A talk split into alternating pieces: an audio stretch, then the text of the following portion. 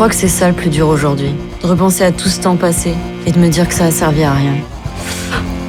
Si tu construis ta vie sur ton corps, à 35 ans, t'es à la retraite. T'es obligé d'avoir au moins deux vies. Le dernier film de Cédric Clapiche, Encore, raconte les douleurs, les doutes et les désirs d'une danseuse d'opéra, victime d'une grave entorse très invalidante, qui retrouve goût à la vie grâce à la danse contemporaine.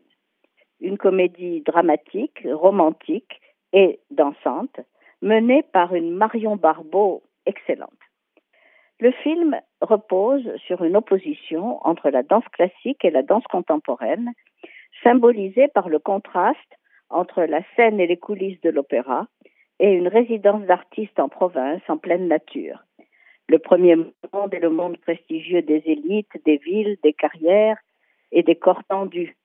Le deuxième est celui des petites gens simples et sincères, libres et spontanés, qui aiment boire et manger. L'héroïne se remet de sa carrière interrompue et se réinvente peu à peu. Elle réapprend à vivre, à bouger, à respirer et à aimer au rythme de chorégraphies intenses, presque tribales et ancrées dans la terre et le terroir. Mais encore, fondée sur l'esthétique gracieuse de la danse, est un spectacle séduisant, certes, mais son scénario, un peu faible, réduit la psychologie des personnages à des sentiments tranchés et à des caractères insuffisamment fouillés. Dommage. Le dernier témoignage. Pour la première fois au cinéma, les enfants de l'Allemagne nazie racontent nous livrent leur ultime témoignage. Dans le dernier témoignage, le documentariste Luc Hollande, décédé en 2020, revient sur les dix années de sa vie passées à interviewer les derniers survivants du Troisième Reich. Il a été élevé dans l'ignorance totale de son héritage juif, dont sa mère ne parlait jamais. Il a donc cherché à comprendre le système concentrationnaire, sa propre grand-mère ayant péri dans un camp de concentration. Si Claude Lanzmann avait traqué les décideurs encore jeunes des architectes de la guerre et du génocide juif, Hollande, lui, interroge les témoins civils silencieux, gardiens de camp, ouvriers, cadres moyens ou soldats.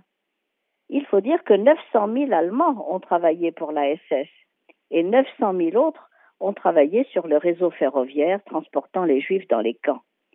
Ils ont maintenant 90 ans et sont connus en Allemagne sous le nom de Tater Generation ou Génération des bourreaux.